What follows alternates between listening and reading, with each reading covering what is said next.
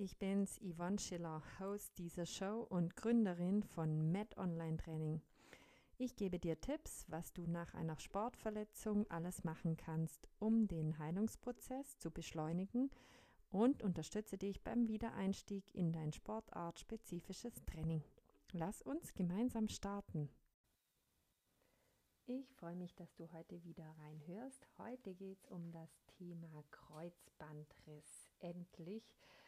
Das habe ich dir schon ganz lange vorenthalten und heute ähm, ja, erzähle ich dir mal ganz genau, was es mit dieser Verletzung auf sich hat.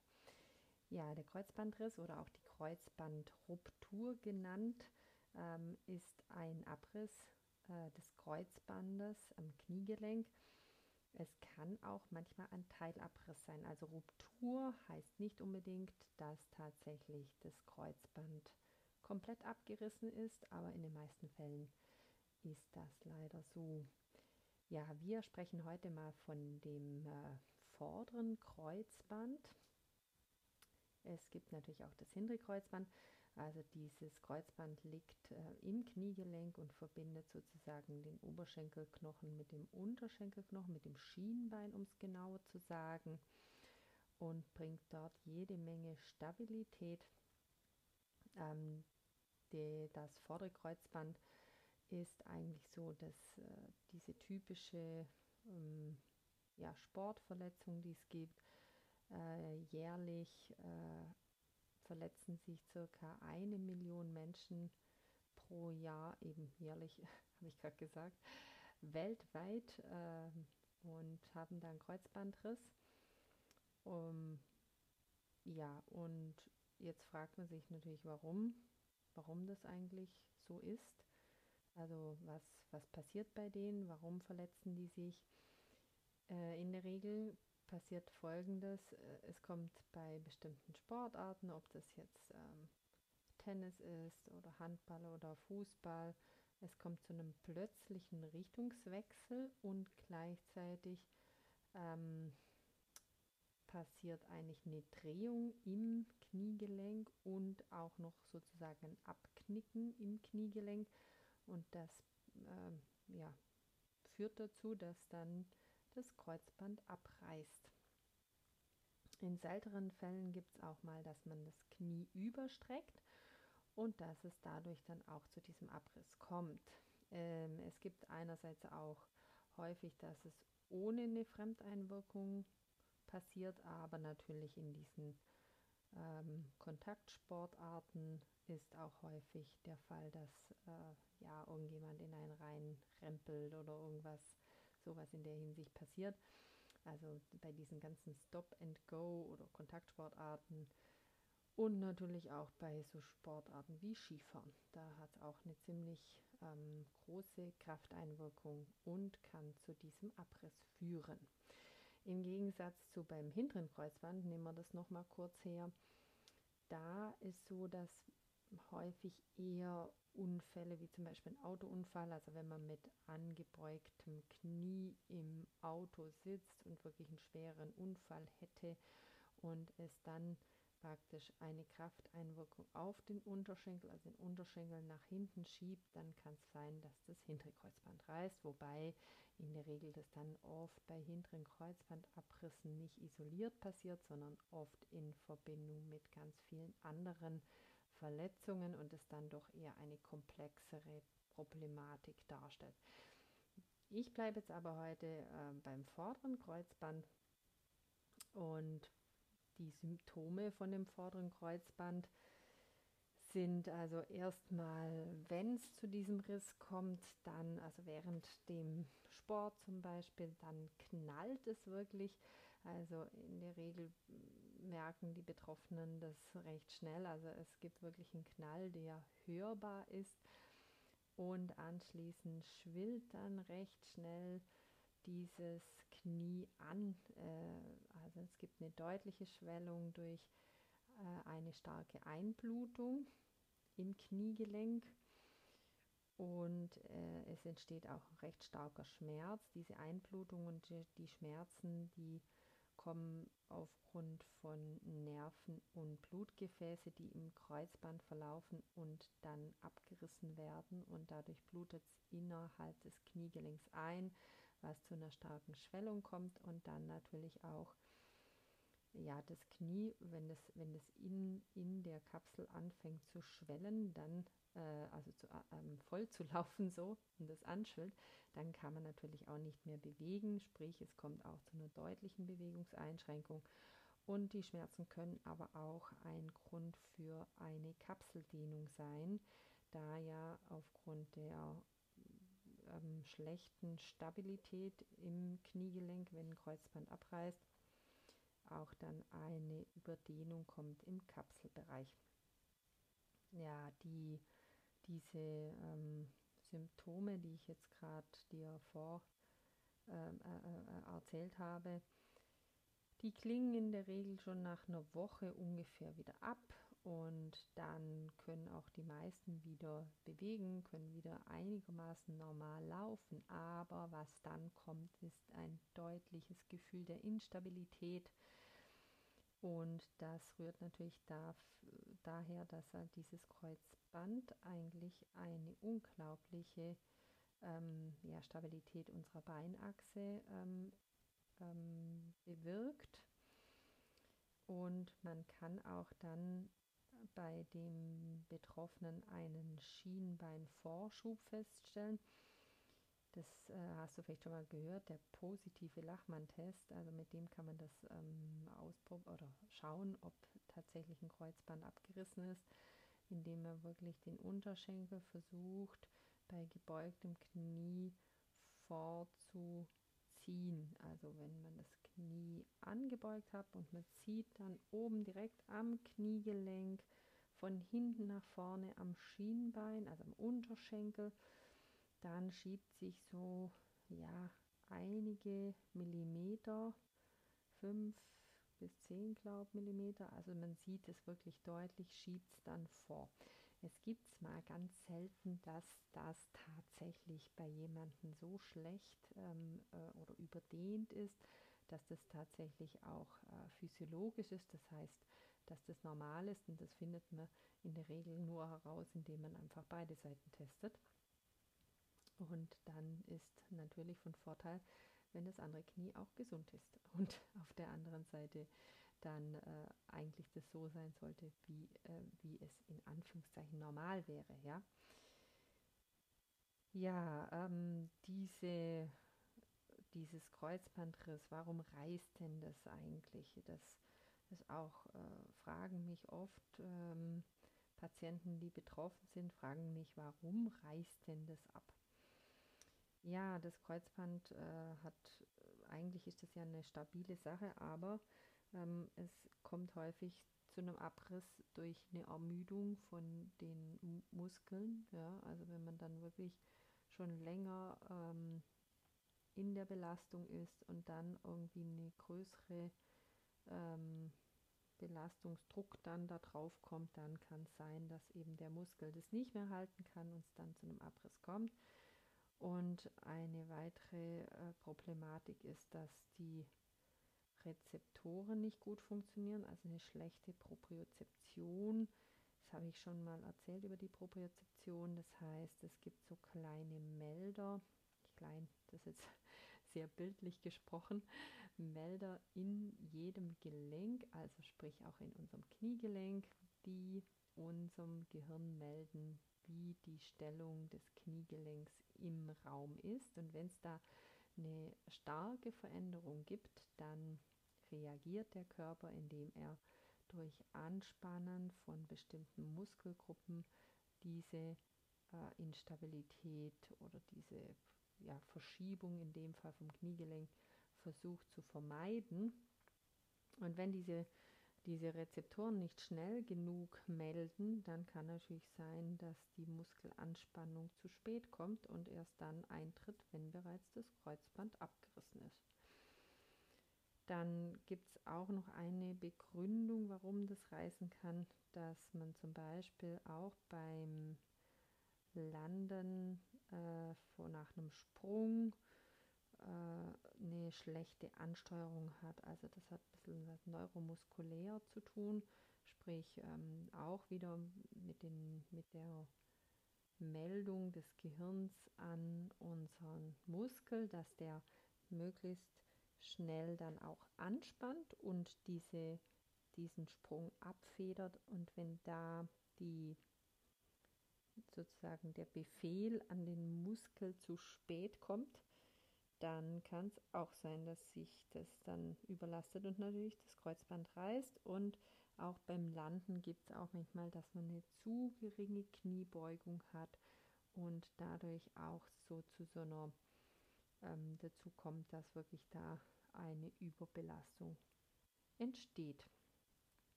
Und dann zu guter Letzt noch, was auch manchmal der Fall ist, dass die Oberschenkelvorderseite, also dieser große, große Muskel, der Quadrizeps, dass der stärker ist als die Oberschenkelrückseitige Muskulatur, die Hamstrings. Äh, da, wenn da ein Ungleichgewicht da ist, dann kann es auch sein, dass man mal wirklich da ähm, durch die große Anspannung dann zu einem ja, zu einem, zu Kreuzbandabriss das Ganze führt. Ja, jetzt ist natürlich die Frage, wenn dieses Kreuzband ab ist, soll ich das operieren, ja oder nein? Das ist sehr abhängig davon von einigen Faktoren. Also ein Faktor ist definitiv das Alter. Also bei älteren, doch etwas betagteren Menschen ähm, das kommt auch ein bisschen, muss ich sagen, auf das Gesundheitssystem der einzelnen Länder an. Manche sind irgendwie sehr brutal und sagen, ab 50 wird es schon nicht mehr operiert, aber in der Regel so, dass man einerseits das Alter natürlich berücksichtigt, aber zum Zweiten auch, wie aktiv sind die Menschen noch und wie ist ihre Sportfähigkeit und ähm, ja, für was brauchen Sie Ihr Knie denn noch, ja? Sozusagen außer für einfache Alltagsbelastungen und kleine Belastungen. Und dann kann schon sein, also wenn jetzt sich da irgendwie eine, eine 80-jährige Frau, die nicht besonders sportlich ist, in einer blöden Situation das Kreuzband abgerissen hat, dann ist in der Regel nicht mehr angezeigt, dass man das dann operiert. Aber auch bei älteren Menschen die sehr aktiv sind und dann doch ein deutliches ähm, Instabilitätsgefühl haben und sagen, ich komme da gar nicht mit zurecht, ich möchte wieder Skifahren können und ähm, möchte aktiv sein und ich brauche da eine gewisse Stabilität, dann ähm, operiert man das in der Regel schon und natürlich bei Sportler oder bei jungen Patienten wird das ja, ich würde sagen, in fast allen Fällen operiert. Da kenne ich jetzt keinen Fall, wo man das nicht operiert hat. Aber es gibt oft, dass die Ärzte bei nicht so aktiven Menschen sagen, ja, sie sollen jetzt doch mal erst versuchen und sollen erst mal drei Monate den Muskelaufbau machen, ob sie die Stabilität selber ähm, ja wieder erreichen können. Äh, es kommt dann auch noch darauf an, also wenn man konservativ behandelt, ob diese Kreuzbandruptur, also diese vordere Kreuzbandverletzung auch wirklich isoliert auftritt. Sobald da irgendwelche anderen Sachen noch dabei sind, dann kann es trotz allem sein, dass man operiert und operieren muss. Weil, warum denn die Folge, also diese, dieses Kreuzband, Bein, äh, Bein sage ich schon, das Kreuzband, das ist natürlich auch ähm, verantwortlich, ob wir da große Scherkräfte in unserem Kniegelenk haben. Wenn wir nämlich diese Stabilität nicht mehr äh, ausreichend herstellen können, dann kommt es natürlich früher oder später zu einer starken Knorpelabnutzung, beziehungsweise man ähm, strapaziert auch die Menisken recht stark und früher oder später dann kommt es zur Arthrose, weil naja, Arthrose heißt ja, dass die, der Knorpel ähm, abgenutzt wird, beziehungsweise bis zum Knochen runtergeschrabbelt wird.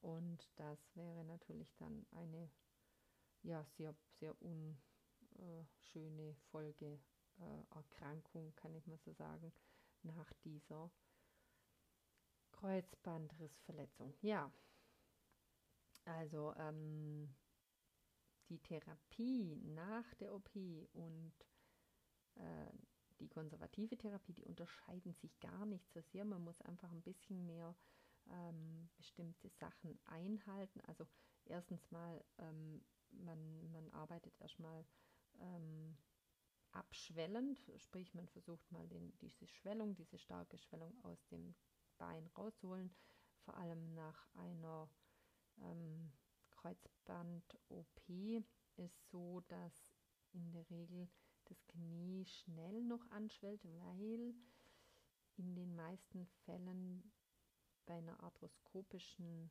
ähm, Behandlungsmethode, also die OP arthroskopisch durchgeführt wird, also nicht am offenen Knie, sondern man geht da praktisch mit der Kamera und mit dem Werkzeug durch diese zwei Löcher rein.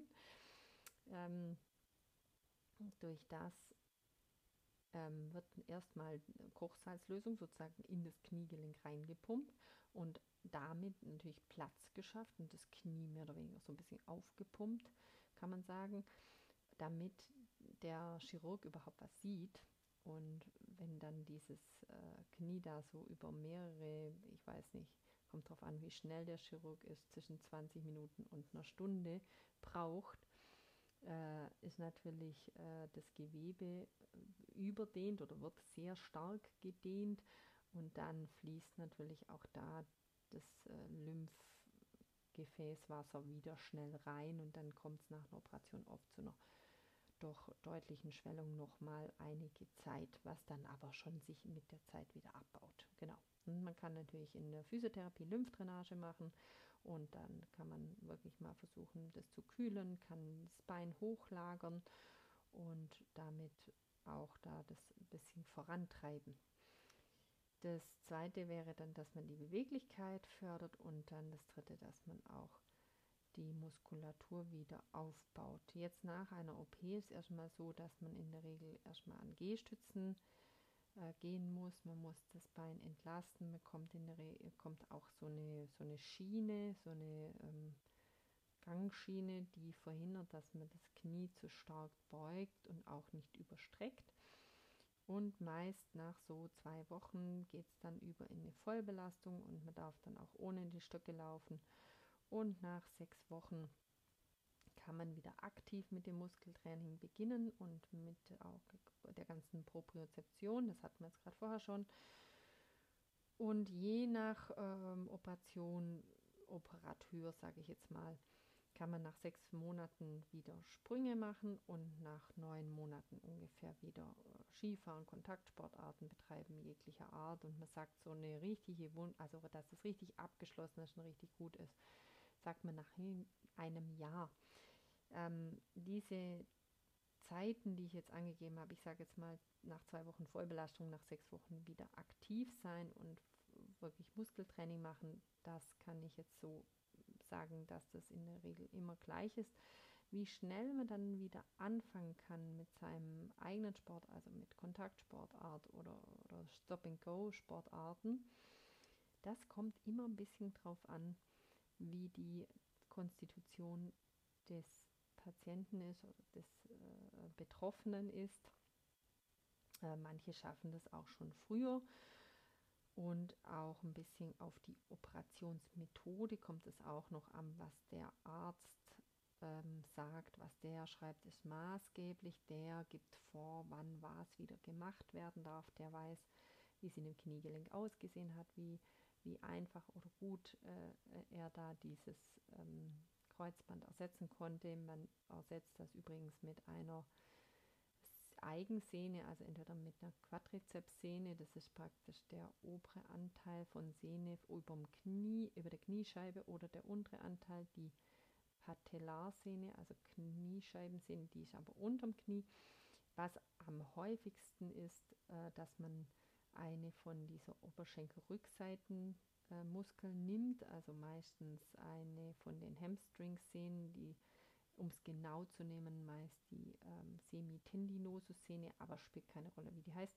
Aber es wird auf jeden Fall da tatsächlich wirklich ein Stück Sehne rausgenommen und bei dem einen wird wirklich auch die Sehne, also bei diesem auf der Oberschenkelrückseite, der endet praktisch an der Innenseite hinten am Knie. Der wird wirklich abgeschnitten, diese Sehne, und wird dann genutzt und als Kreuzband verbastelt und da wieder eingesetzt. Und man hat dann auch wirklich oft mal noch Schmerzen auf der Oberschenkelrückseite. Also, dass man sich da nicht wundert. Ein, ein guter Tipp von mir. Man sollte dann möglichst die erste Zeit nicht die Schuhe ausziehen, indem man hinten so an der Ferse festhält und dann rausschlüpft aus dem Schuh.